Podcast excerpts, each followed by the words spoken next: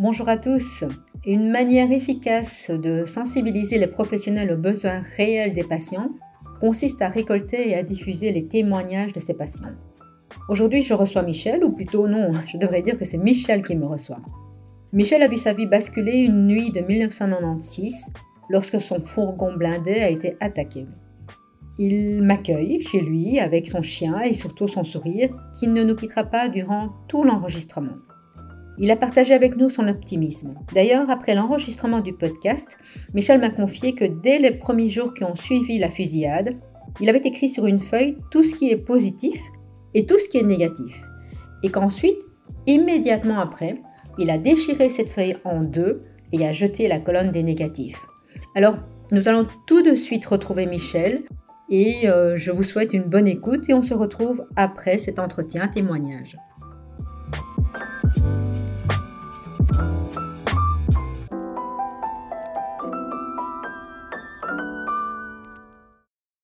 Je vais me permettre de vous appeler Michel, ça va ça? Oui. Très bien, Michel. Mais je suis super euh, contente euh, que vous m'accueilliez chez vous. Euh, on ne se connaît pas. On a fait un tout petit peu connaissance, mais on ne se connaît pas. et je suis assez curieuse, je dois dire, d'entendre finalement ce que vous avez vécu. Et avant de commencer, peut-être que le mieux, c'est encore que vous vous présentiez en quelques mots et puis vous démarrez par ce que vous voulez et, et on y va de cette façon-là. Ça vous va? Ça me va très bien. Ah ben voilà, je vous écoute. Ah ben tout d'abord, bonjour et bien, bienvenue. Hein. Donc voilà, je, je, me prénomme Michel. Et alors, euh, j'ai été victime en juin 1996 d'une attaque à main armée. J'étais convoyeur de fonds.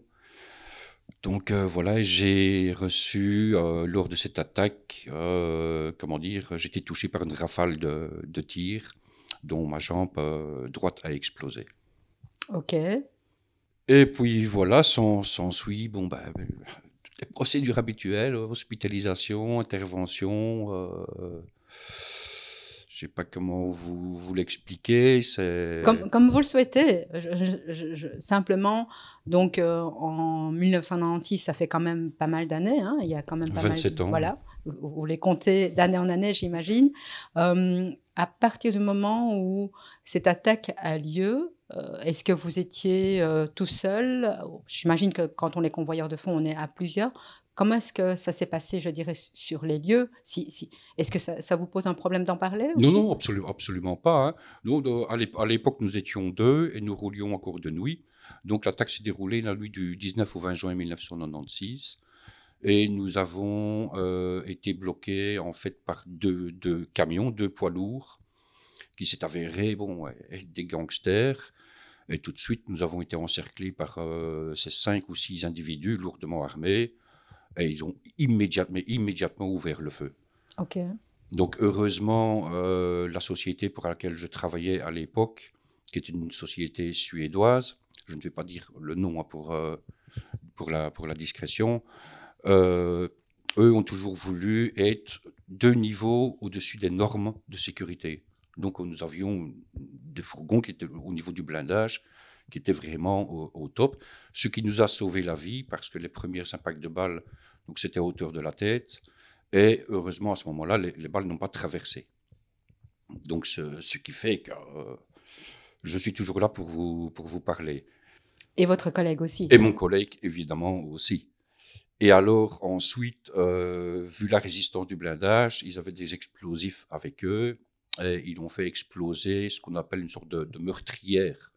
C'est un, trou, en fait. Euh, il s'agit d'une petite trappe qui sert normalement à pouvoir nous, nous défendre. bon, vu le nombre qu'ils étaient, le, le, type d'armement euh, qu'ils avaient, c'était totalement inutile, voire même d'essayer de, se défendre. Nous, étions coincés de toute façon. Bon, ils sont parvenus à faire sauter cette petite trappe à, l'explosif. Et là, ils ont introduit une arme par le, par le trou. Et à l'endroit où j'étais couché, ils ont tiré une rafale pour essayer de, de me tuer, parce qu'apparemment, c'est ce qui était convenu entre eux. Ils devaient m'abattre en tant que chauffeur. Et là, bon, heureusement, je n'étais touché qu'à la jambe, en fait. Après, c'est un blackout. Qu'est-ce qui se passe? Mais après, sur le moment, on ne réalise pas. c'est un peu comme une fiction. Je ne sentais même pas que j'étais touché, en fait. Je ne sentais absolument rien. Et c'est quand j'ai voulu, après, une fois que l'attaque a été finie, j'ai voulu me relever, que j'ai vu que mon pied restait euh, sur place. Et là, c'était bizarre. J'ai commencé à avoir faim. et la seule mallette qui se trouvait à côté de moi, c'était celle de mon collègue. Et je lui ai piqué toutes ces tartines en attendant les secours. Et vous avez mangé là Et j'ai mangé. Incroyable. On a une explication de ça? Non. Non, apparemment, c'est l'adrénaline. Euh, mais j'avais faim. Oui, il y a eu un pic d'insuline, quelque chose. Il, il fallait que je mange. D'ailleurs, je me suis fait engueuler par les, premiers secours qui sont arrivés. oui, oui, mais écoutez, désolé, j'avais faim. enfin, ils en ont ri. Hein. J'imagine. Ah oui, oui. J'imagine que ça ne doit pas être courant. Et donc, euh, après cette attaque, et après avoir mangé tous les sandwichs de votre collègue, alors vous êtes transporté à l'hôpital Oui, mais pas, tout de suite, parce qu'en en fait, euh, au niveau blindage, le fourgon s'était mis en sécurité, donc il était impossible d'ouvrir les portes mais totalement impossible pour, pour me sortir du fourgon. Donc les premiers arrivés sur place, euh, c'était les ambulanciers et les pompiers. Donc ils ont essayé. Bon, les pompiers ont tenté de forcer les portes, mais évidemment euh, impossible. Et nous avons dû faire appel euh, au central, au, siège de, la société, pour venir avec le, programme pour déverrouiller justement le, le, fourgon, ce qui a pris presque deux heures. Qu'est-ce qui se passe dans sa tête pendant ces deux heures-là? Ben, en, fait, moi, je n'ai pas tellement vu le temps passer parce que les, pompiers et les, infirmiers, d'ailleurs, euh, l'infirmière, je m'en souviendrai toujours, c'était Sylviane Poulain de, la clinique de, de de Saint-Pierre-et-Hautigny, des urgences. Elle toujours restée à côté de moi, toujours parlé, on a toujours parlé, parlé, parlé. Euh. Donc, j'ai pas tellement vu le temps passer, en fait. Et je, trouve ça d'ailleurs euh, adorable. C'est vraiment les, premières personnes que, nous rencontrons. Euh, même, même, au niveau des, pompiers, c'était fantastique aussi. Vraiment, on avait un soutien, euh, un soutien incroyable. Mais alors, par contre, ce que j'en ai voulu, c'était à l'époque, c'était encore la gendarmerie et la police. Là, eux, je leur en ai voulu énormément. Pourquoi? Ils ont mis une heure pour venir. Et alors, quand le, policier a voulu euh, me demander, euh, j'ai dit, où est-ce que vous étiez? Nous, on, pendant l'attaque, juste avant les premiers, impacts de balles, euh, on faisait déjà appel. Puis alors, ils nous ont dit, oui, mais c'était difficile parce que les gangsters avaient battu un arbre une telle rue, ils avaient mis des clous à une telle rue. Donc tout, le village, ça s'est passé à Villers-la-Ville, en fait tout, le village était fermé, nous, étions bloqués, nous ne savions pas passer. Et là, je leur ai posé une question. Comment est-ce que les ambulanciers et les pompiers ont fait pour venir alors Le policier est devenu blanc et ils sont repartis. Ça, c'était mon plus gros, euh, ma plus grosse rage, je vais dire. Ouais. Et donc après ça, vous êtes transporté vers l'hôpital le plus proche Je suis transporté à Saint-Pierre-à-Autigny. Mm-hmm où là j'ai été pris en charge immédiatement. Là, là un personnel euh, formidable aussi. Et bon, tout de suite, euh, quand ils, ont vu l'état, de ma jambe, c'était tout le bas de la jambe en fait qui était explosé. J'ai eu un premier chirurgien euh, qui est venu. Et lui, voulait absolument. Moi, je lui ai dit sur le moment, ben, ouais, voilà, ma jambe, elle est foutue. Et lui m'a toujours dit, non, non, on va vous la réparer, on va vous la refaire vous remarcherez, euh, on va refaire votre jambe. Bon, ben, puisqu'il le dit, les chirurgiens, il doit savoir ce qu'il fait. Et il y a eu une première intervention, donc, euh, qui a été en fait de, combler le, manque. Il manquait 18 cm de tibia. Et alors, euh, le placement d'un fixateur externe. Donc, ce sont toutes les broches qui traversent la jambe de part en part. Et là, ça a commencé pendant, en fait, pendant quatre ans. Euh, c'était intervention sur intervention, des greffes. On m'a pris des morceaux un peu partout euh, autour du corps. On m'a pris euh, de la crête iliaque, là, pour essayer de, refaire de l'os. On m'a pris des greffes de peau. On m'a pris un muscle dans le dos, le grand, le grand dorsal. Enfin, bon, il essayait de reconstituer ma jambe. Ben, en tout, j'ai eu 18 interventions. Toujours avec le même médecin et la même, la même équipe alors? Toujours avec la même équipe, le même médecin. Mais c'est lors de la dernière intervention que j'ai commencé à me poser des questions, parce que bon, ça a duré euh, quatre ans.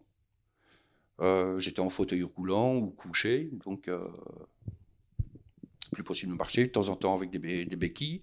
Mais mon pied, je ne savais pas le poser, le, poser à terre. Et durant ces quatre années, vous étiez dans un centre ou vous étiez chez vous? Comment ça se passait? J'étais à la maison. Vous, vous étiez rentré chez vous? J'étais rentré chez moi. Ben, évidemment, il y avait un lit d'hôpital dans, dans, le living. la maison était transformée en chambre d'hôpital, en fait. Hein. Avec mon fauteuil roulant à côté, mes béquilles. Euh, C'était pas évident. Mmh Et la dernière intervention, euh, là, j'ai commencé à me poser des questions. Là, on est dans les années 2000, alors euh, 1999. OK. Et euh, il s'agissait donc de, prendre le grand dorsal, un muscle dans le dos, pour remettre euh, dans la jambe, parce que chaque fois, les greffes ne, prenaient pas bien, en fait. Et lors de cette intervention, il y a eu un accident c'est que mon bras était dans une position assez bizarre et j'ai failli perdre l'usage de mon bras. Je ne, sais, je ne sais plus le nom. En fait, j'étais en salle de réveil, j'ai commencé à hurler de mal. Les chirurgiens qui étaient encore là, sauf dû voir ce qui se passait autour de ma jambe, j'ai dit non, pas la jambe, le bras. Et en fait, le, bras avait commencé à gonfler. Ça a un nom, je, ça j'ai oublié. Une espèce d'œdème? Je ne sais pas si c'était un œdème. En fait, le muscle du bras avait mal réagi. Ok. Et alors, ceux qui l'ont fait, tout de suite sur place, comme ça, à vif, ils l'ont incisé, et le muscle est carrément sorti de, l'avant-bras. Là, je dis, j'ai quand même failli perdre un bras. Et là, je, je, voudrais souligner le courage du chirurgien. Le lendemain, il est venu me trouver dans ma chambre et m'a carrément dit, si vous voulez, vous pouvez déposer plainte contre moi. ah oui, j'ai fait une erreur, et voilà. Bah, je dis, non, euh, en plus, euh, tu viens me l'avouer, tu viens me dire que c'est toi qui as commis l'erreur. Donc je me dis, ben, pourquoi je déposerai plainte contre toi euh, En plus, tu viens me l'avouer, c'est déjà, courageux. C'est rare un chirurgien qui, fait ça. ça arrive, maintenant le bras il est sauvé de toute façon. Euh, je n'en aurai pas de séquelles. Donc, mais bon, voilà, quelques mois se passent. Ça ne marchait toujours pas. Il n'y avait pas de, reprise au niveau de, du tibia, au niveau des, morceaux d'os qui m'avaient repris aux hanches, à la crête iliaque. Et alors, mais là, ça, les questions vraiment venaient de plus en plus. Oui, mais ça fait quatre ans, je commence à en avoir un peu marre. Je ne sais plus rien faire. Je ne suis plus. Euh, voilà. Et, moralement, alors, qu'est-ce qui se passe? Mais là, le moral commence à baisser parce que le fait de ne plus rien savoir faire, ni même aider mon épouse dans les tâches ménagères, parce que bah, ben, pour me déplacer, j'avais besoin de mes bras, que ce soit au fauteuil roulant ou au béquille. Donc, bah, le fait que de transporter un petit objet bah, d'une pièce à l'autre, bah, je ne savais pas le faire parce que j'avais besoin de mes bras pour me déplacer et de mes mains. Et à cette époque-là, parce qu'on imagine, évidemment, aujourd'hui, on a plein d'informations sur Internet, mais à cette époque-là, est-ce qu'il y avait déjà des informations euh, auxquelles vous aviez accès ou pas? Non, pas du tout. Pas du tout. Pas du tout. On était dans, l'inconnu total. On, devait faire confiance, en fait, aux, chirurgiens. On n'avait pas d'autre choix. J'ai essayé. Hein. D'ailleurs, je vais en revenir après ça, justement. Euh, et alors, euh, c'était deux, trois mois se sont passés. Je retourne faire une visite en clinique. Et là, le chirurgien me propose encore une autre intervention. Et cette, intervention-là consistait à, me reprendre le péroné de la jambe gauche pour le mettre euh, comme tuteur dans le tibia de la jambe droite. Là, j'ai dit non, stop. La jambe gauche, elle est bonne, on n'y touche pas. Si ça foire encore, euh, oui, mais euh, je dis non, non, non. Euh. Et alors, il parlait en même temps de faire le système, je pense que c'est Ilizarov, pour essayer de faire repousser le tibia. Là, j'ai dit stop. J'ai dit, voilà, maintenant je veux savoir une chose. Quelles sont les chances de réussite? Il m'a dit 50%. Et maintenant, dans ces 50%, est-ce que je suis de réussite? Si ça marche, est-ce que je pourrais remarcher comme tout le monde? Là, il m'a carrément répondu non. Ce sera au minimum avec une canne. Et de toute façon, il y aura quand même une différence de grandeur de la jambe, parce qu'il manquait donc 18 cm du tibia. Il allait essayer de rattraper un maximum, mais malgré tout, euh, il ne saurait pas rattraper tout. Et là, je lui ai dit, je l'ai regardé, voilà, maintenant je ne vais plus servir de cobaye. On arrête, on coupe. Ce jour-là, alors, Oui. vous lui avez dit ça Oui. Comment est-ce qu'il a réagi? Très mal. Ben, vous ne vous rendez pas compte, euh, une amputation, c'est pas quelque chose de. Euh, vous pouvez quand même encore avoir des problèmes, des- de, de gros soucis. Et de toute façon, moi, je ne le ferai pas. Je dis pourquoi. Et là, il m'a expliqué que c'est vrai que, ayant tenté de sauver ma jambe pendant quatre ans, lui, personnellement, moralement, il ne pouvait pas le faire. Bon, ben, j'ai dit OK, de toute façon, moi, les opérations, c'est terminé. Et je vais aller voir d'autres spécialistes. Ça, vous compreniez qu'il ne puisse pas, lui, amputer Oui. votre jambe Pourquoi? Parce que c'était comme un aveu d'échec pour lui Oui, vous pensez? pour moi, c'est un. Il me l'a dit, hein, Hmm. c'est un échec.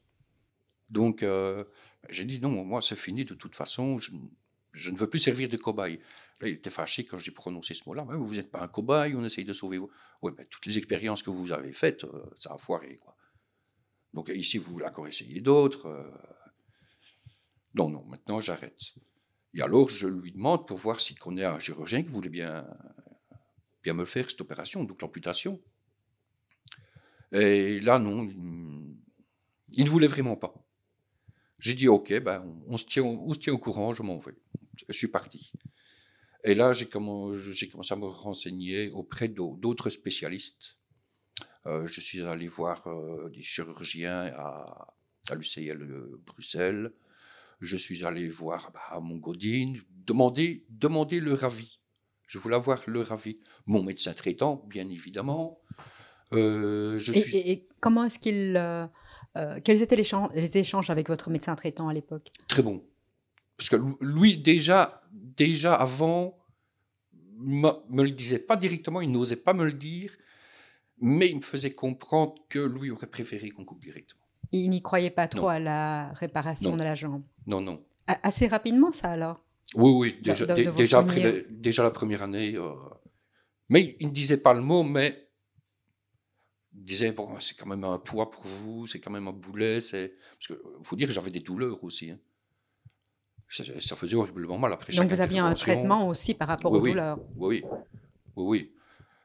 Un traitement assez lourd, hein, euh, je pourrais, euh, stradonal, tout ça. enfin, Avec tout des ça. effets secondaires, évidemment. Voilà, exactement.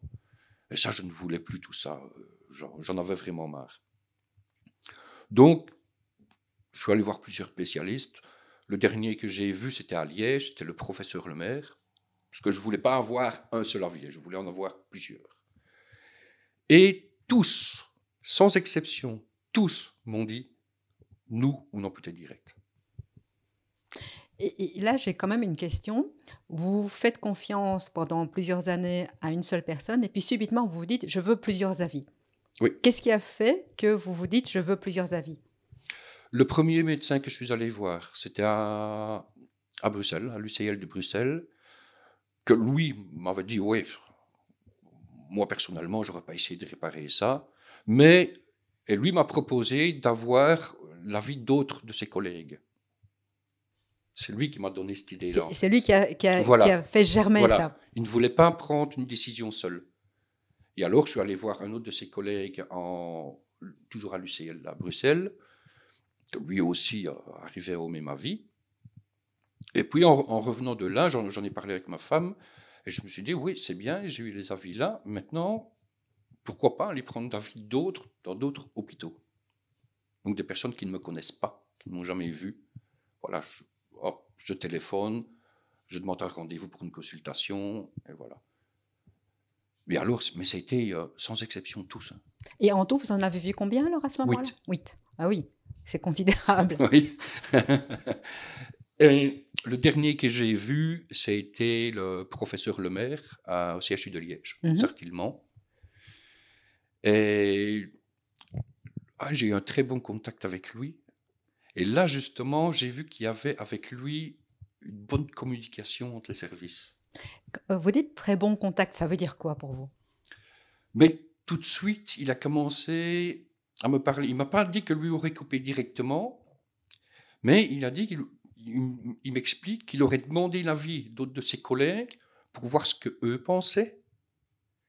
Et alors, ce qui m'a fait vraiment tilter, il aurait demandé l'avis d'un prothésiste.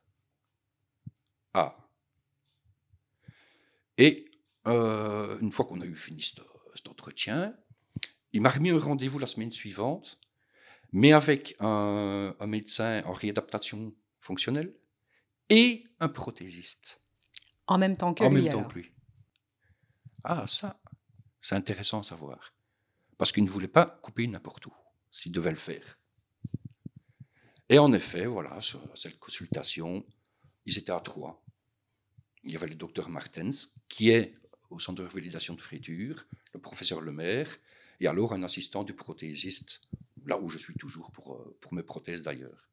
Et ils ont commencé à mesurer, voir ce qui, euh, euh, où, où il serait le mieux de, euh, De faire l'amputation, de couper et tout ça. euh. Et là, j'ai trouvé le contact vraiment. Et ils n'ont pas voulu encore le faire tout de suite. Ils ont voulu que je voie un psychologue avant d'entamer la procédure. Et pardonnez-moi, mais jusque-là, vous n'aviez jamais eu de contact avec un psychologue ou une psychologue? J'ai eu un psychologue tout au début qui avait été envoyé, euh, parce que bon, c'était considéré comme accident de travail, et l'assurance loi, à l'époque, avait quand, même, avait quand même envoyé un psychologue. Bah bon, là, il a remarqué tout de suite que j'étais assez bien encadré, que je n'avais pas besoin de... Vous étiez mentalement assez fort. Voilà. Et il a constaté tout de suite. Donc, euh, le premier jour, on a discuté pendant une heure, et puis il a dit, bah, je pense qu'on ne se reverra plus. OK. Et donc là, alors dans le contexte de cette consultation Oui. multidisciplinaire, finalement, oui, oui. alors on vous conseille d'aller voir le psychologue de, de, l'hôpital, j'imagine. de l'hôpital, oui. Donc, euh, une chouette rencontre, je dois dire. C'était une dame. Euh, alors, elle m'a posé quelques questions, pour- vraiment pour voir en fait si, si je serais prête à subir euh, cette amputation. Et là, elle a bien remarqué que oui, que j'étais prêt. Est-ce que quand on est prêt, ça veut dire qu'on en a tellement marre de ce qu'on a subi qu'on n'en veut plus Ou est-ce que c'est autre chose? Est-ce que vous savez exprimer ça? En fait, c'est pas une question d'en avoir marre, c'est une question de vouloir aller de l'avant et de vouloir revivre. J'en avais, avais marre d'être couché ou assis ou en, en fauteuil roulant. euh, je voyais tous les autres. euh, Je suis allé rencontrer quelques amputés. hein. J'en ai rencontré quelques-uns et je voyais ils vivaient normalement en fait. Le retour à la normale, c'est vraiment une motivation. Voilà, c'était une motivation. Je voulais aller de l'avant. Je voulais aller de l'avant, je voulais reprendre le travail, parce que j'avais un employeur à l'époque qui était vraiment formidable. Ah, il il venait me chercher pour aller euh, dans la boîte, participer à leur fête. Bah, j'avais envie de retravailler, en fait. Donc j'avais envie de revivre, de, de revivre tout à fait Vous aviez quel âge à peu près alors à, ce moment-là, en 1999 J'avais 28 ans. Ok. Donc, euh, bon, voilà. euh, moi, j'ai perdu quatre, j'avais perdu 4 ans de ma vie, en fait. Et bon, euh, donc la psychologue avait bien compris que, euh, oui, pas de problème. Elle, donnait, elle a donné son feu vert, d'ailleurs. Elle sentait bien que mentalement, j'étais prêt à subir cette intervention. Et l'intervention s'est déroulée en mai 2000 euh, au CHU de Liège. Donc entre le moment où vous voyez le chirurgien pour la première fois et l'intervention, il y a combien de temps qui s'écoule? À Oh, peu près. C'était très vite, il y a trois semaines, un mois. C'était très vite. Et donc on décide l'amputation. Oui, oui, oui. Et d'ailleurs, le chirurgien avait même dit qu'il était, m'avait dit qu'il aimait très temps de le faire parce que euh, l'os commençait à se, euh, comment je, comment je vais dire? Nécroser? Nécroser, oui. Donc la partie du tibia qui me restait. Donc pour lui, il était temps de le faire. Ok. Et à ce moment-là, on fait une amputation sous genou. Alors. Sous genou, une amputation tibiale. Ça, ce qui est un petit peu dommage, je trouve que là, il y a, il y a un petit manque de... En fait, ce, ce qui se passe, les chirurgiens veulent couper le moins possible. Ça, je l'ai remarqué. Vraiment le moins possible. Parce qu'ils ils ont voulu malgré tout conserver le genou. Mais il faut, faut savoir que juste en dessous du genou, c'était encore toutes des greffes. Donc le moignon était reconstitué de, peau, de, morceaux d'os. Et il y avait toujours à cet endroit-là des micro-fragments de balles qu'on ne savait pas enlever. Donc, malgré tout, le moignon, c'était un moignon fragile. Mais bon, il voulait, que je garde le genou. Et bon, enfin, soit l'amputation euh, se passe, se déroule très bien. C'est vrai qu'au début, euh, il y avait les fameuses douleurs fantômes.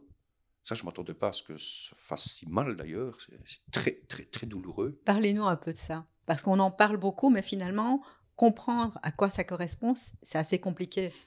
Mais en fait, une douleur fantôme, moi, je ne comprends pas pourquoi on appelle ça une douleur fantôme, parce que la douleur est réelle. Elle n'est pas fantôme pour Elle le n'est pas fantôme du tout. Parce qu'il faut se dire, tous les nerfs qui allaient jusqu'au pied et tout ça sont toujours là. Ils ont été coupés, ils ont été cautérisés, mais ces nerfs, c'est ça qui fait mal en fait. Et en fait, la, la douleur, c'est l'effet comme si on vous prenait un, un pieu et qu'on vous l'enfonçait à vif dans le pied. Et le fait que vous ayez un traitement antidouleur ne, ne, ne diminuait pas ces douleurs Non, fantômes? absolument pas. D'ailleurs, euh, j'avais une pompe à morphine et j'avais mon pouce tout le temps poussé dessus, malgré que ça ne venait pas parce que c'était vraiment calculé. hein. Et alors, euh, ces, ces douleurs revenaient tous les quarts d'heure au début. Oh oui, c'était très intense. Mais enfin, j'avais cette douleur-là, mais je n'avais plus l'autre, je n'avais plus, comme je, l'ai toujours appelé, ce boulet. Cette jambe qui traînait. Et déjà là, je me sentais déjà plus libre. Je ne sais pas pourquoi. J'avais l'impression j'avais plus de liberté. Je, devais, je ne devais plus faire attention que j'allais en fauteuil roulant, d'aller contre, d'aller. euh, Non, elle n'était plus là. Et donc sur le fait que, euh, bah, je reviens là-dessus, hein, mais finalement que en, médecine, on a toujours envie de préserver au maximum euh, l'intégralité ou la plus grande partie possible du corps. Comment est-ce que vous voyez les choses aujourd'hui? Ben, c'est vrai qu'aujourd'hui, je le vois quand même différemment, parce que, bon, euh, entre-temps, ben, maintenant, j'ai dû me faire réamputer euh, au niveau fémoral. Mais c'est vrai qu'à l'époque, et là, je, comprends tout à fait, et encore maintenant, les, chirurgiens qui veulent, en, fait, ils veulent faire plaisir aux patients. Mais il y a plaisir d'un côté et pratique et technique de l'autre. Ça, il faudrait peut-être un petit peu changer. Et c'est là que pour moi, il serait très important qu'il y ait une très bonne communication avec le chirurgien et le patient, voir le ressenti du patient pour l'avenir, justement, pour, euh, à long terme, et pas, pas sur l'instant même. Je trouve que lors d'une amputation, on veut pas, je sais pas qu'on veut aller trop vite, mais on veut, on, on essaye de faire plaisir au patient, qui n'est pas parfois une bonne solution. Il faudrait expliquer au patient qu'à long terme, ça pourrait poser des problèmes si on coupe à cet endroit-là. Vous pensez que si à l'époque on vous avait donné cette information, vous auriez vous-même décidé d'amputer plus haut? Je pense bien, oui. Je pense bien, pour ne plus justement avoir de soucis, pour avoir une vie tout à fait normale à long terme, euh, Ce que vous avez aujourd'hui. ce que j'ai aujourd'hui. Et donc entre cette amputation tibiale et la- l'amputation fémorale, alors qu'est-ce qui se passe? Ben, ici, bon, euh, après l'amputation, ça, ce qui m'a fait euh, vraiment, ce qui m'a rendu heureux, ce que je ne savais pas, je- ça, je n'étais pas au courant. On devrait peut-être expliquer d'ailleurs aux personnes qui ont, je ne vais pas dire une chance, la chance, mais de savoir qu'ils vont être amputés. C'est quatre semaines après, j'étais debout sans béquille. Donc vous aviez déjà une prothèse Oui. alors? Une première prothèse, ce qu'ils appellent la prothèse de rééducation. Donc, c'est une prothèse que- en plâtre au départ, pour réapprendre à marcher. Mais après quatre semaines, là, j'étais sidéré. Et donc vous êtes opéré et puis vous allez directement en centre, Dans le centre de, de- rééducation? Oui, en centre de, de rééducation. Et ça, je dois mettre un point là-dessus. C'est une chose extrêmement importante. Tous les hôpitaux ne le font pas.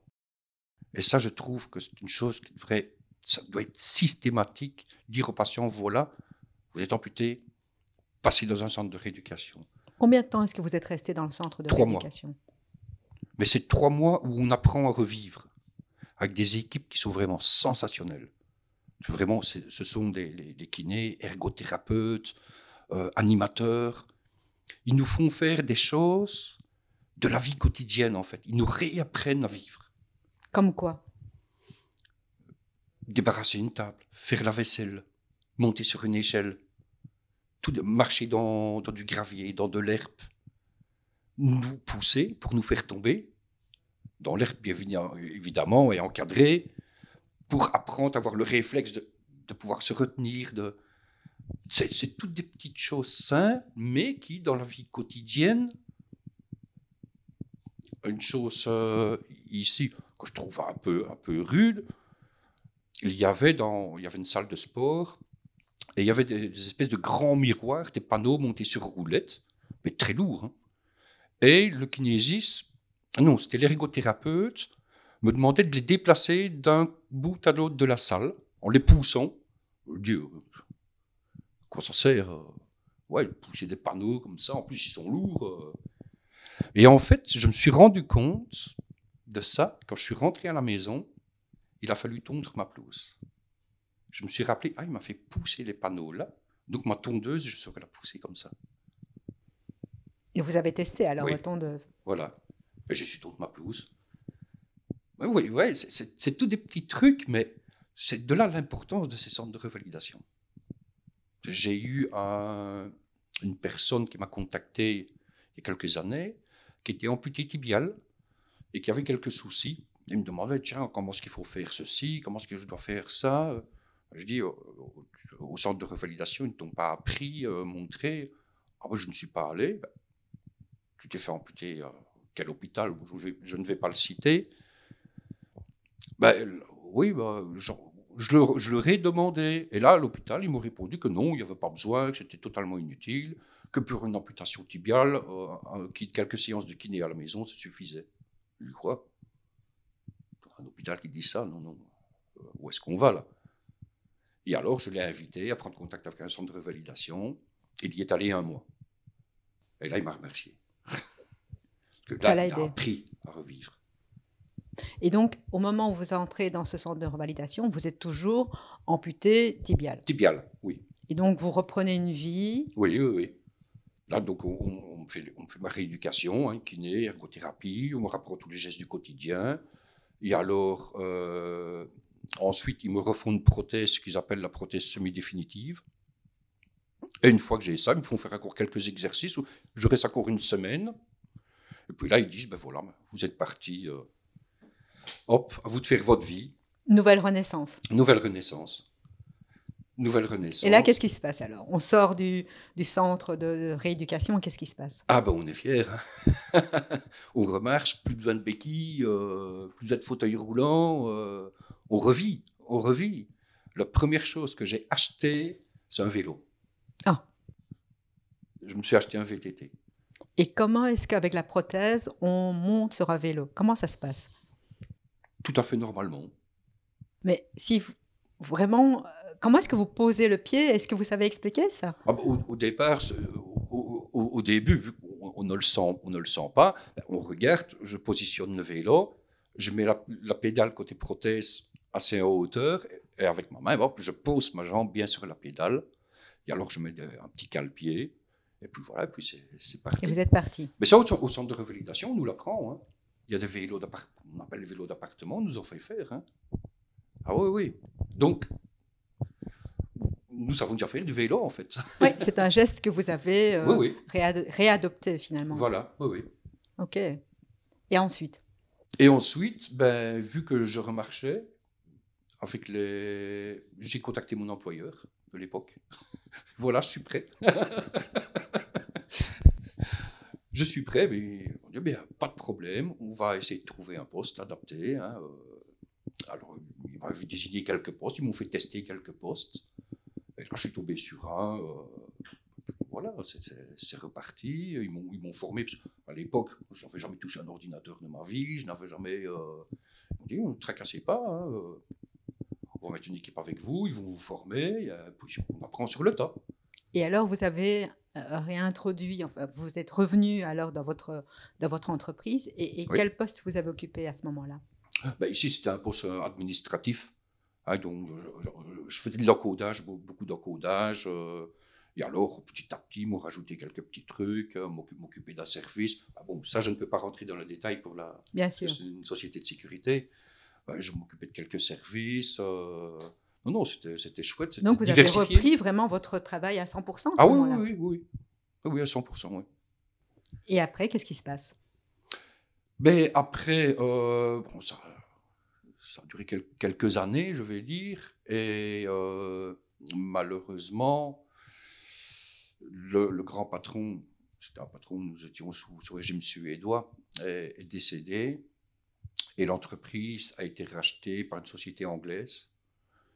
Et là, ça a commencé un peu à a changé un peu. On m'a retiré mon poste pour me mettre à un autre endroit, pour m'a dit, euh, ben, oui, avec votre jambe, on ne sait pas, euh, on ce qu'on pourrait faire avec vous. Euh. Je dis, oui, mais il y, a plein de choses. Et je commençais à avoir des petits soucis au niveau du moignon. Parce qu'il faut savoir, j'avais toujours des petits micro-fragments de balles, c'était un moignon reconstitué. Et j'avais dû m'absenter à peu près un mois pour faire soigner. J'étais hospitalisé, on, a dû mécher parce qu'il y, avait des sointements. Et bon, une fois que ça a été fait, je, retourne au travail et là, on commence à me dire oui, mais euh, bon, il y a ça, ça, ça, ça. Euh. Je dis oui, je veux bien faire n'importe quoi, n'importe quel poste, sauf un tel endroit. Je, ne peux pas citer, hein, sauf un tel endroit, parce que là, je savais bien que ce, ce service-là, il y faisait très chaud. Et alors, il y avait plusieurs portes blindées à passer, il n'y avait pas d'ascenseur, donc toutes des rampes d'escalier à monter. Je dis, je veux bien faire n'importe quoi, sauf ça. Comme par hasard, c'est là que m'ont mis. Évidemment, avec la chaleur du poste et la prothèse, ça n'a pas fait bon ménage. Et là, ça a commencé à vraiment dégénérer. Est-ce que vous savez expliquer pourquoi la chaleur et, la prothèse, ne fait pas bon ménage? Ben, La transpiration. Hein la, transpiration. Ça empêche que la prothèse adhère finalement au moignon alors? Voilà, tout à fait. Et alors, euh, parce qu'il faut, faut, dire, on a, nous avons un manchon en silicone, puis un, un bonnet en laine, plus la voiture de la prothèse qui est en résine. Euh, c'est des, des, euh, points de friction. Voilà, ce sont quelques épaisseurs qui fait qu'on transpire assez vite. Et alors, à l'endroit là où, où m'avait, à mon nouveau poste, là, à ce travail, je n'avais pas de possibilité d'aller dans un petit local, enlever ma prothèse pour éponger le moignon, remettre la prothèse. Je n'avais pas de possibilité. C'était vraiment. Euh, les issues de secours, ben, c'était un truc de pompier, un tuyau. Donc, moi, avec une prothèse, une jambe artificielle, impossible de descendre. Et puis, bon, voilà, les ennuis commençaient à revenir de plus en plus au niveau du moignon. J'avais des gonflements, j'avais des œdèmes. C'était vraiment. Euh, je ne savais, pour finir, je ne savais plus mettre ma prothèse. Donc, interruption de travail. Là, je vais revoir les médecins. Je vais revoir de nouveau les spécialistes. Et là, on est quand alors? Là, on est euh, 2019. Début 2019. Donc, vous avez quand même vécu pas mal d'années ah, oui, oui, avec oui, votre prothèse sous genou. Ah oui, oui, oui, oui, oui, oui. Bon, j'avais encore bien quelques soucis, donc, euh, vu que c'était un moignon fragile. Mais bon, c'était gérable. Et bon, suite à, ce souci, à ce problème euh, donc, au travail, je ne savais plus mettre ma prothèse. Là, je me dis, ouais, il faut faire quelque chose. Et j'ai ma fille qui est infirmière, donc elle est en chirurgie cardiaque et vasculaire, maintenant elle est en bloc opératoire, m'avait conseillé un chirurgien à aller voir pour lui poser des questions. Mais il s'avère que ce chirurgien-là, maintenant, a changé d'hôpital. Enfin bon, c'est pas grave. Je prends contact avec. C'est le docteur Buch. Je prends c'est un chirurgien vasculaire. Euh, ça, ma, ma fille m'avait conseillé. Au départ, je voulais aller voir un orthopédiste. Ma fille m'a dit non, pour une amputation, moi, je te conseille un chirurgien vasculaire. Donc, je suis allé voir ce chirurgien, je lui ai expliqué, voilà, il a regardé, il a dit oui, en effet, le moignon est en très mauvais état, et lui me dit carrément qu'il faudrait envisager une amputation fémorale. Je reviens là-dessus. Déjà, quelques années auparavant, mon prothésiste m'avait dit, elle me répétait plusieurs fois, ça aurait été mieux quand même, plus confortable pour moi, si ça avait été une amputation fémorale. Enfin bon. Et voilà que ce chirurgien, maintenant, me parle de ça aussi. Ah, je dis oui. C'est vrai que c'est encore resubir une amputation. Ouais, ne vous tracassez pas, monsieur Jacques. Nous allons faire ça en douceur. Nous allons regarder. Voyez avec votre prothésiste ce que lui conseille pour une future emboîture. Ah, vous pensez au prothésiste. Ça, c'est bien, parce que c'est pas tous, tous ne le font pas. Et alors, euh, il me conseillait aussi d'aller revoir le, le médecin que j'avais vu à Liège au début, qui est le, en, réadaptation fonctionnelle, Dr Martens. et lui demander ce que lui pensait aussi. Et voilà, tous sont rentrés en communication. Entre eux, alors spontanément. Entre Oui, oui. Tous sont rentrés en communication entre eux. Et je suis retourné voir le docteur Buch. Il m'a dit, voilà, hein, j'ai eu le docteur Martin, son effet, j'ai eu son rapport. Et c'est vrai que lui dit aussi que ce serait plus confortable. Et alors, avec le prothésiste, euh, là, on s'est dit, oui, il faut voir si moi, j'aurais, avec une prothèse fémorale, si je pouvais avoir droit au genou bionique. Donc, les toutes dernières nouveautés. C'est quoi un genou bionique? Ben, C'est un, genou qui est. Euh, où il y a des capteurs, il y a des microprocesseurs à l'intérieur et qui calculent en temps réel tous nos mouvements et qui les retransmettent. En somme, le, on a l'impression que le, le, genou, la jambe, anticipe nos mouvements. Ce qui est vraiment très bien, mais qui malheureusement n'est pas remboursé par l'INAMI, n'est pas remboursé par toutes les assurances. Et avant de faire quoi que ce soit, euh, le médecin et le prothésiste m'avaient dit contacte l'assurance pour voir si eux interviendraient dans un tel type de genou. Je les contacte dans les 8 heures. J'ai eu réponse oui, monsieur, vous avez carte blanche. Et, vous avez une idée de quel est le coût de ce genre de prothèse? Plus ou moins? Oh, un bon 100 000 euros. Quand même. Oui. Ah oui, oui, c'est pas donné. Mais enfin, donc, ça, je prends contact avec l'assurance, dans les 8, même pas 8 heures. Oh, j'avais réponse. Oh, monsieur, euh, pas de problème, vous avez carte blanche. Eux, voulaient en fait que je redevienne le plus valide possible, que je, je me rapproche le plus possible d'une personne valide. Donc je le signale au prothésiste, et alors, le prothésiste me dit, voilà, à ce moment-là, l'idéal pour revenir sur des tissus bien sains, mais pour avoir une belle emboîture, que le genou s'adapte vraiment bien, parce que le genou a une certaine longueur, l'idéal, ce serait dans l'amputation à un tel endroit. Donc j'en parle au chirurgien, il a dit oui, c'est vrai que c'est, il faut penser, parce que ça ne pense pas tous à ça. Parce qu'au départ, il pensait d'une, euh, pas d'une amputation, mais d'une désarticulation du genou. Mais il faut savoir que les prothésistes ont horreur de ça. C'est très compliqué de faire une emboîture pour de tels types d'amputation. Donc je lui ai expliqué ce que mon prothésiste avait dit. Oui, le, mieux, voilà, revenir sur un tissu bien sain. Et l'idéal serait de couper à une telle distance au-dessus du genou.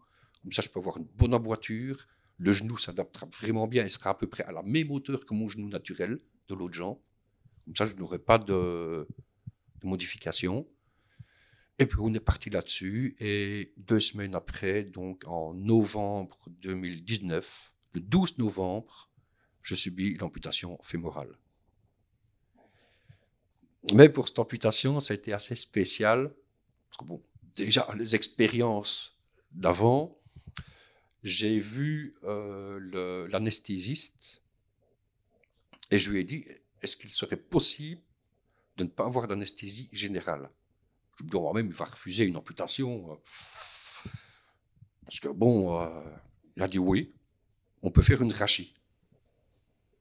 Pourquoi est-ce que vous aviez envie de, de ne pas être endormi finalement? Ben, Déjà, pour le, chaque fois qu'une anesthésie générale, chaque fois, j'étais pas bien après. Et j'en avais, j'en avais un peu marre euh, aussi de, de ça alors que j'avais déjà subi des, opérations par rachis, bah, pour, diverses interventions sur mon, moignon, justement. J'avais trouvé ça bien, en fait. On était bien, on était. Vous avez récupéré assez rapidement. Voilà. Il m'a dit oui, on, peut le faire, mais je vais quand même vous shooter un petit peu. bon, c'est une amputation, on entend quand même la scie, tout ça. Euh. Et ça, vous n'aviez pas peur d'entendre qu'on allait scier dans, dans votre fémur? Pas du tout. Pas du tout, parce que je, je pensais justement que j'allais être libéré de, de, ce problème définitivement. Là, j'étais sûr, on revenait sur le tissu sain, donc ça allait être une amputation propre, avec une cicatrisation propre. Et là, ben, j'allais, j'allais repartir. Je m'étais dit, oui, mais une amputation fémorale, bah, il faudra peut-être un petit peu plus de temps avant de m'appareiller, avant de, que je puisse remarcher. Donc, l'amputation se passe le 12 novembre ils, sont, ils s'étaient déjà mis en contact avec le centre de revalidation de Fréture. Où vous étiez déjà précédemment allé alors Oui. Et là, je, suis resté quatre jours à l'hôpital après l'amputation. Et je suis parti directement au centre de friture. Et là, rebelote, quatre semaines après, j'étais debout. J'ai dit, waouh Ben Là, ils m'ont dit, bah oui, forcément, j'ai une bonne circulation, on est sur tis- tissu sain, la cicatrisation se fait à merveille. euh, et voilà, c'est Nickel. vraiment, vraiment nickel. Et là, je suis, j'ai commencé à me préoccuper des nouveaux amputés. Là, au centre de révalidation, j'ai aidé.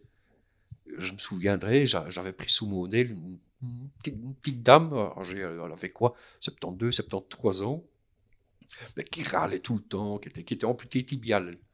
Et elle était tout le temps fâchée, elle ne voulait pas faire ses exercices. Elle me dit, je, l'ai- je l'ai prise sous mon aile.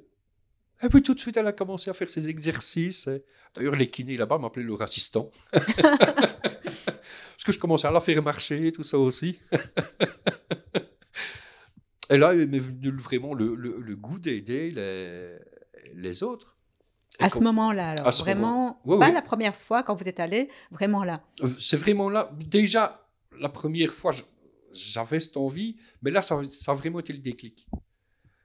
Et alors, d'autant que le, le, le médecin, le chef de service là, et le prothésiste avaient dit, ben oui, mais l'avantage, l'avantage que j'ai, c'est que j'ai subi les deux amputations. Donc, je peux en parler à un amputé tibial et à un amputé fémoral. Vous avez une grosse expertise. J'avais l'expérience. Et voilà, je pouvais les aider comme ça.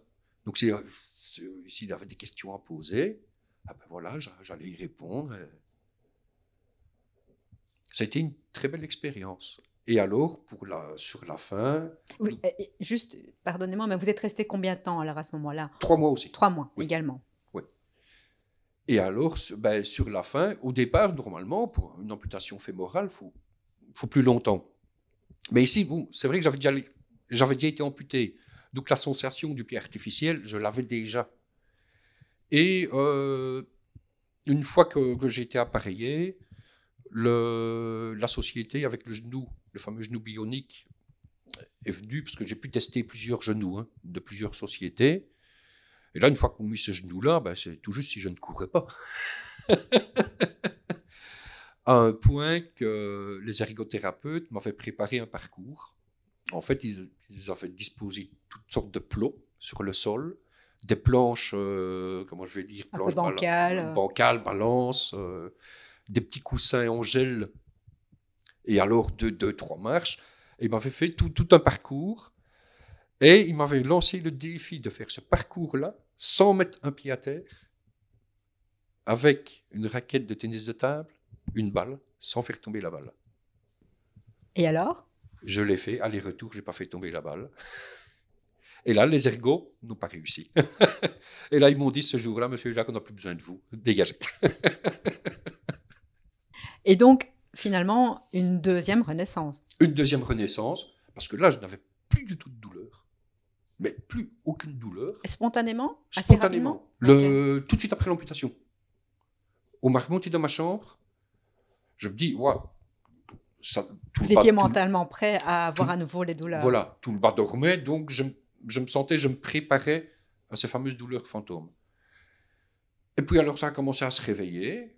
J'ai une infirmière qui vient pour faire ma toilette, pour faire mes soins. Elle me dit, ça va monsieur Jacques, vous n'avez pas, pas de douleur, vous voulez pas? Oh, Je dis non. Je n'ai pas mal. je. Surprise. Je n'ai plus mal. ah non, tout est vraiment, euh, tout est vraiment impeccable.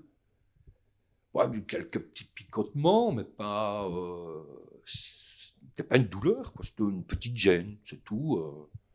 Ben, il faut savoir que ces douleurs, une fois que nous sommes appareillés, elles s'estompent. Elles s'estompent. Donc, euh, et puis alors, voilà, c'est. Et donc, avec cette euh, fameuse prothèse bionique, quelle est votre vie aujourd'hui? Ben, tout à fait normal. Je vis comme une personne euh, valide, comme une personne. euh, Évidemment, il y a plus d'inconvénients qu'une prothèse tibiale, parce que pour, pour- pour la mettre, c'est un petit peu plus compliqué, ça met un peu plus de temps. Euh, mais, mais sinon, une fois qu'elle est mise, moi je la mets le matin, je l'enlève le soir quand je vais dormir. Et quand vous dites ça prend plus de temps, juste en ordre d'idée, ça prend combien de temps pour s'appareiller? 10 minutes. Ah oui. 10 minutes. Ben, bon, euh, une fois qu'elle est mise, ben, voilà, elle ne bouge plus. euh. Oh, je vous dis, moi je la mets le matin, comme quelqu'un quelqu'un met ses chaussures, et j'enlève le soir. OK. Et vous me parliez de cette dame, heu heu, que vous souhaitiez vraiment aider lorsque vous étiez au centre de rééducation. Qu'est-ce que ça a évoqué chez vous et heu, comment est-ce que ça a évolué, en fait, cette envie d'aider? Ben, c'est difficile à expliquer, c'est un une envie irrésistible, mais j'ai toujours été quelqu'un de très sociable déjà à la base. Mais alors j'ai remarqué, j'ai eu cette envie de voir les gens sourire, ben, c'était comme un cadeau et je voyais cette dame, au départ, qui était grincheuse, puis pour finir, riait aux éclats.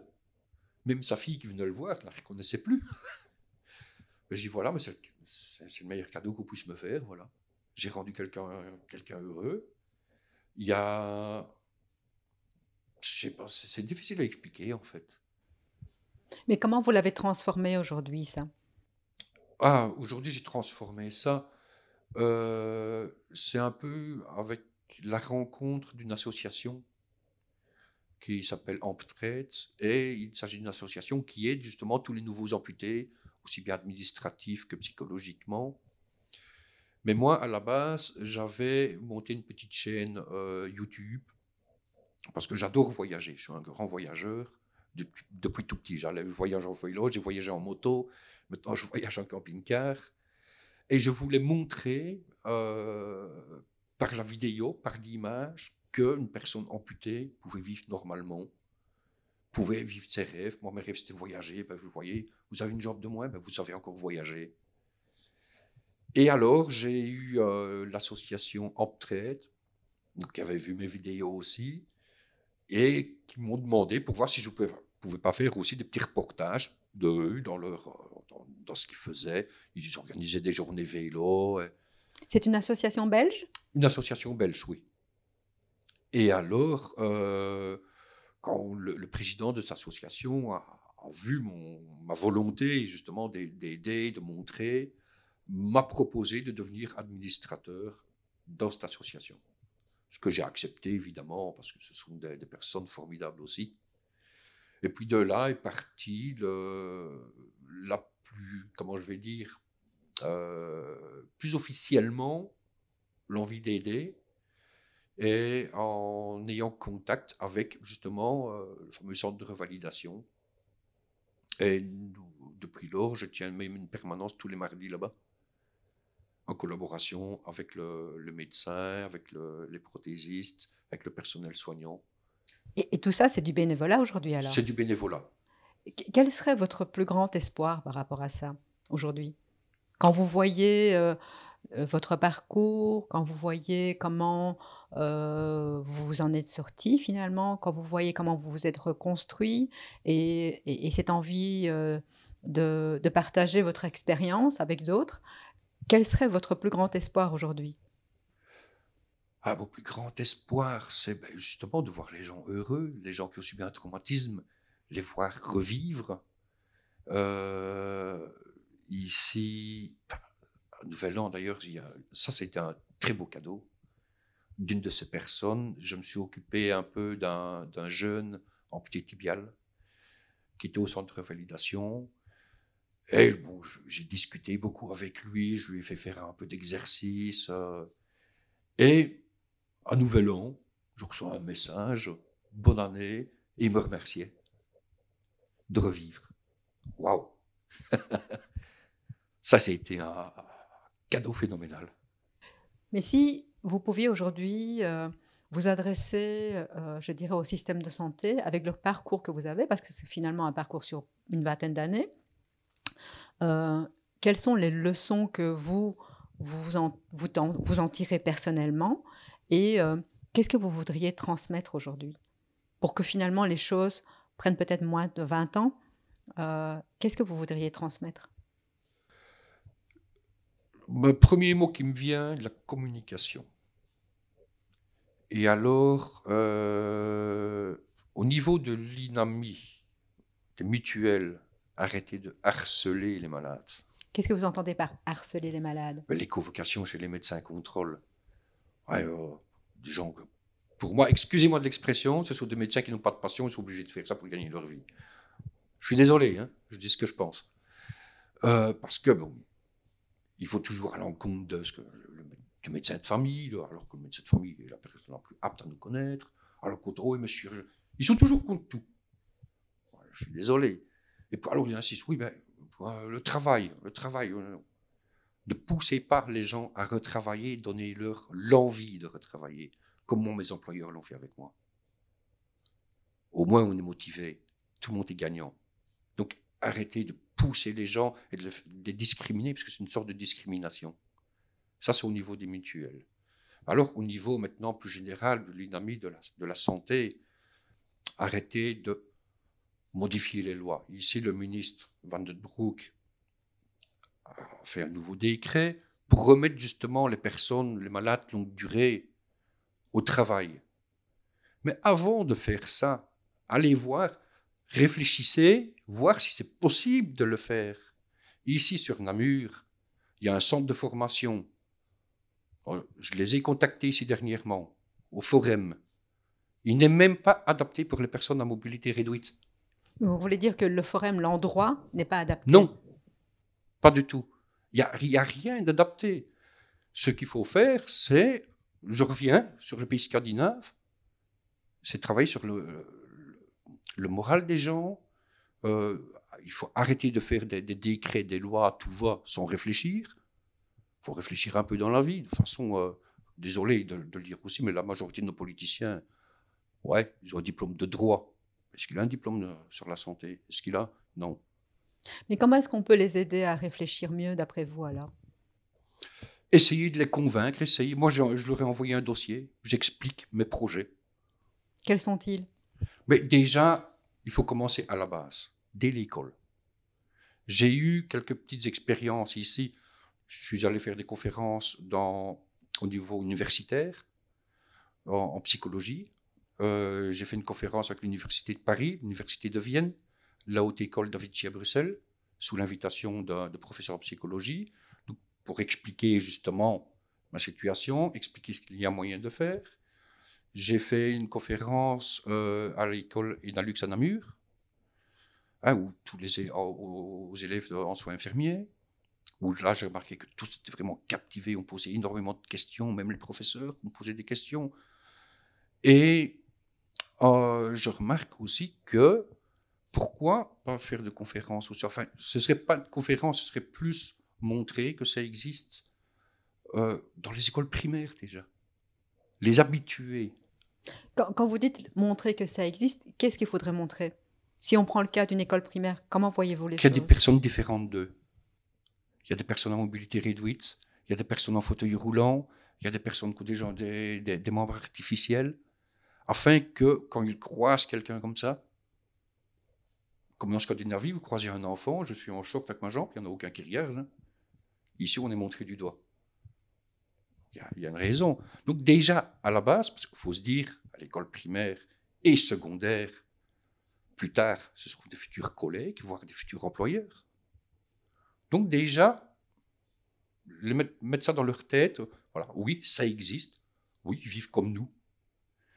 Et alors, après ça, commencer à aller voir plus haut, rencontrer les employeurs, aller dans les sociétés, organiser des conférences dans les sociétés. Donc préparer le terrain, en fait. Dès Préparer le terrain avant de remettre les personnes à mobilité réduite Voilà. à nouveau sur le lieu du travail. C'est ça que Exactement. vous voulez préconiser. Oui. Et là, aujourd'hui, quand vous dites que vous avez envoyé un dossier, c'est un dossier concernant alors cette, euh, méthode ou cette euh, procédure ou cette façon de faire. Ben, c'est, un, oui, en, quelque sorte, c'est un petit résumé. euh, c'est un peu un résumé de, de mes expériences, de, de mes aléas, de mes, et alors de, de mes projets, ce que je fais actuellement. Donc j'explique. Et c'est, par là qu'il faut commencer avant de, de faire des lois totalement inutiles qui coûtent de l'argent. Parce que ça, ça- ça- ça- coûte des centaines de milliers d'euros à l'INAMI. hein. Pour arriver à quoi? À rien. Si le terrain n'est pas préparé. euh, Ok.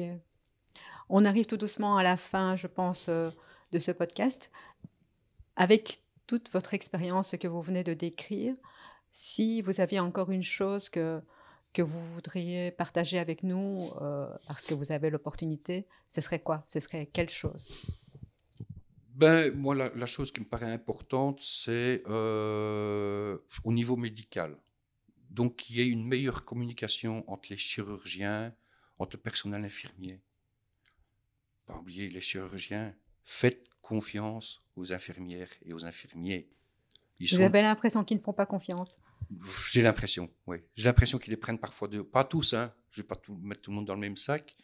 Mais certains chirurgiens sont de oh, ah non, tu n'es qu'une infirmière, tu n'es qu'un infirmier, tu n'as rien à me dire. Si, ils ont des choses à dire. Ils sont les confidents. C'est les premières personnes en ligne à parler avec le patient et parler avec les proches des patients aussi, parce que ça j'ai remarqué, les proches des patients vont discuter avec les infirmiers et infirmières. Vont discuter, ah, est-ce que ça va, est-ce que, tiens, il a mal, pouvez m'expliquer? Qui sont les premiers à leur répondre? C'est les infirmières et les infirmiers. Donc pour moi, ils sont les premières, c'est la première ligne. Donc les chirurgiens, inspirez-vous de ce qu'ils vous disent, écoutez ce qu'ils vous disent. C'est la voix du patient, quelque part. Si le patient ne sait pas le dire, ben, eux le diront. Les psychologues, la même chose. Avant de faire intervenir un psychologue, qui se renseigne voir si la personne a besoin d'un psychologue. Parce que ça peut faire l'effet inverse. Hein. Moi, j'ai, j'ai connu un amputé ici à Genève qui allait voir un psychologue. Toutes les, deux semaines, toutes les deux, trois semaines, il allait voir un psychologue. Après trois mois, il s'est suicidé, le gars. Alors qu'il n'avait pas besoin. Je lui ai dit, va pas chez le psychologue, ça sert à rien, tu as ton entourage, tu as tes amis. Oui, mais ça me fait du bien de parler, mais parle, parle avec tes amis.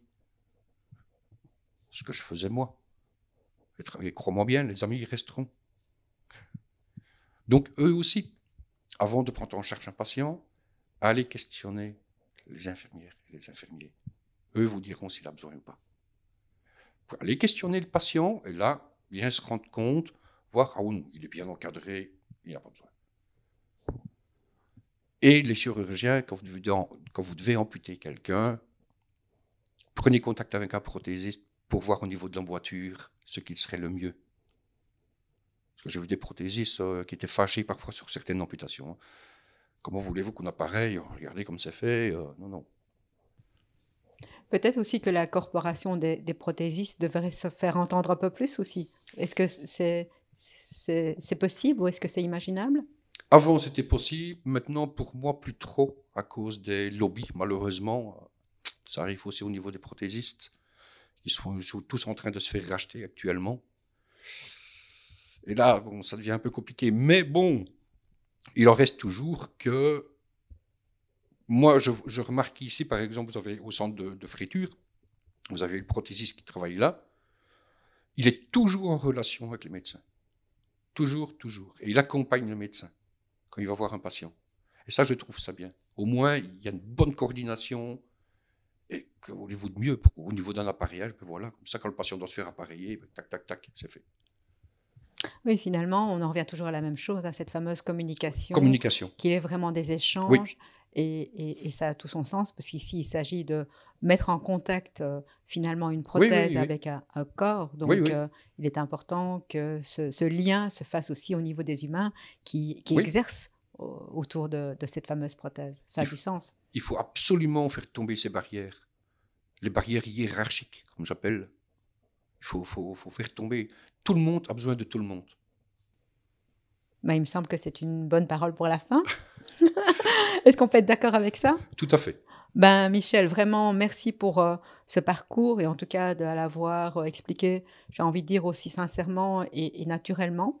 Euh, j'espère vraiment que ça va aussi pouvoir faire son, allez, j'ai envie de dire, de, percoler autour, de, autour de nous euh, via ce podcast, que d'autres puissent l'écouter et que ça puisse aussi les aider à peut-être éventuellement prendre contact avec vous ou avec le centre. Est-ce que vous êtes d'accord que je mette les différentes informations dans le texte du podcast? Euh, notamment, j'ai envie de dire peut-être euh, le, centre euh, où vous avez eu votre rééducation, ou éventuellement même peut-être, on, on, verra peut-être vos coordonnées s'ils veulent vous contacter davantage, ou aussi votre chaîne YouTube? Oui, il n'y a pas de souci. bien, ok, on fait tout ça, alors on met tout ça comme information et, on verra si euh, ce que vous venez de, me raconter euh, va euh, permettre de rendre le sourire à d'autres aussi, parce que finalement, c'est ça le plus important. J'espère, c'est mon souhait. Parfait, merci beaucoup en tout cas. Avec plaisir. Merci.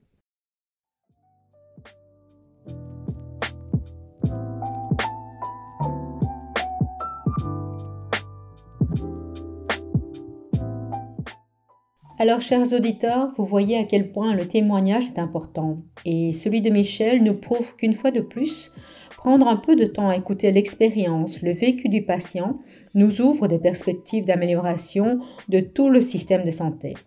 Encore une fois, je vous suggère de partager cet épisode avec des personnes qui pourraient être intéressées autour de vous et pour aider SPX à continuer le partage de contenu gratuit, notez cet épisode de 5 étoiles sur Apple Podcast. Merci et à très bientôt.